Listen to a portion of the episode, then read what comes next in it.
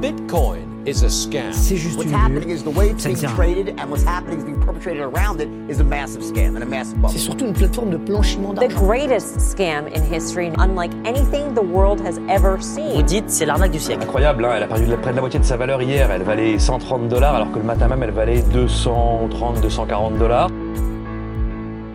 Bonjour et bienvenue sur Radio Nakamoto. Nous sommes en l'an 10 après BTC et chez Radio Nakamoto on a voulu fêter ça. Aujourd'hui, je vais vous faire un tour d'horizon des différentes influences politiques et sociales qui ont accompagné les débuts du Bitcoin. L'invention de ce dernier a des résonances tellement profondes que pour être exhaustif, il faudrait remonter aux premiers instants de la propriété. Alors, lors de ce podcast, nous ne ferons que nous concentrer sur ses implications les plus récentes. Nous parlerons donc d'anarchisme et de cryptographie. Déjà, une définition de l'anarchisme s'impose. Le mot apparaît avec une valeur antique et technique pour définir un état politique où les affranchis peuvent jouer un rôle dans le gouvernement.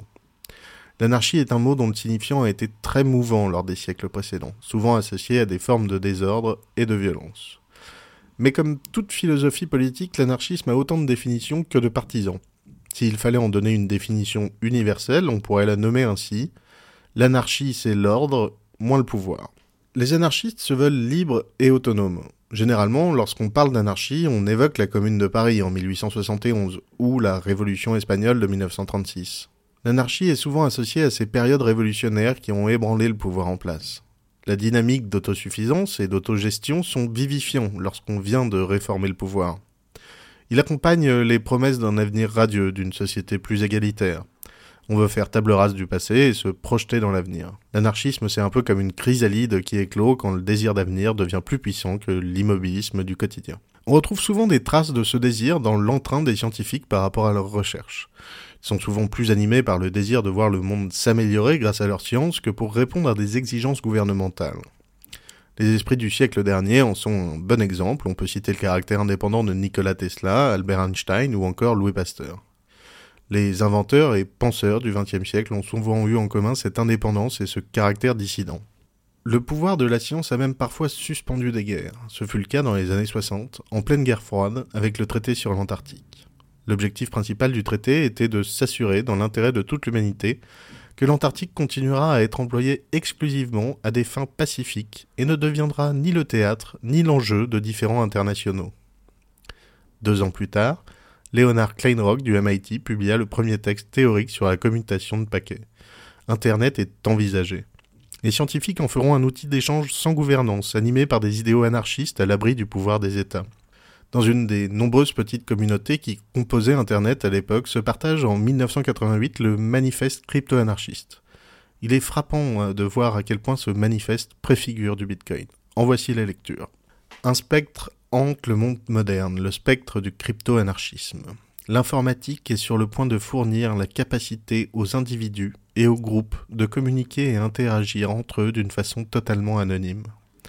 Deux personnes pourront échanger des messages, faire des affaires et négocier des contrats électroniques sans jamais connaître le véritable nom ou l'identité légale de l'autre.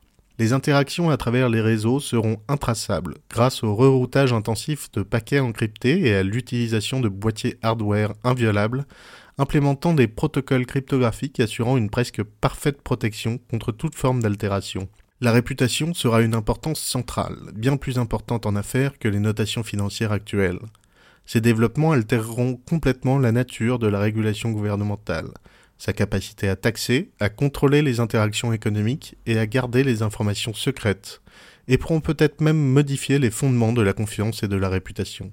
Les technologies pour cette révolution, qui sera sûrement à la fois sociale et économique, ont existé en théorie pendant la dernière décennie. Les méthodes sont basées sur de l'encryption par clé publique, des systèmes de preuves à divulgation nulle de connaissances, et une variété de protocoles pour l'interaction, l'authentification et la vérification. Le centre d'attention est pour l'instant porté sur des conférences académiques en Europe et aux USA, conférences surveillées de près par la National Security Agency, mais c'est uniquement récemment que les réseaux informatiques et les ordinateurs personnels ont atteint une vitesse suffisante pour rendre ces idées réalisables. Et la prochaine décennie va apporter suffisamment de vitesse supplémentaire pour rendre ces idées économiquement réalisables et surtout instoppables. Les réseaux à haute vitesse, le RNIS, les boîtiers hardware non altérables, les cartes à puces, les satellites, les micro-ordinateurs de type MIPS et les puces à encryption, qui sont actuellement en cours de développement, seront une partie des technologies aidant à la réalisation de ces idées. L'État va bien entendu essayer de ralentir ou d'arrêter la propagation de ces technologies en invoquant la sécurité nationale, leur utilisation par des dealers et des fraudeurs, et la peur d'une désintégration sociale. La plupart de ces inquiétudes sont légitimes. Le crypto-anarchisme permettra la vente libre de secrets nationaux et de biens illicites ou volés. Un marché électronique anonyme pourrait même rendre possible de détestables foires aux assassinats et aux extorsions. Divers criminels et étrangers seront des utilisateurs actifs de Cryptonet, mais cela n'interrompra pas la diffusion du crypto-anarchisme.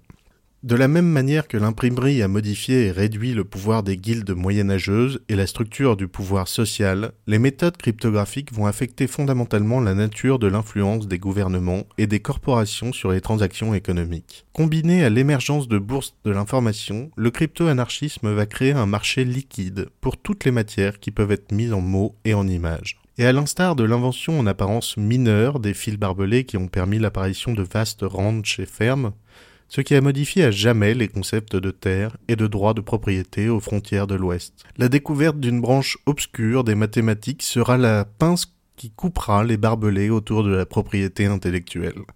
Levez-vous, vous n'avez rien à perdre à part vos propres barrières. Timothy Simet est l'auteur de ce manifeste. Il était ingénieur et scientifique chez Intel à une période précoce et cruciale de l'histoire de cette société.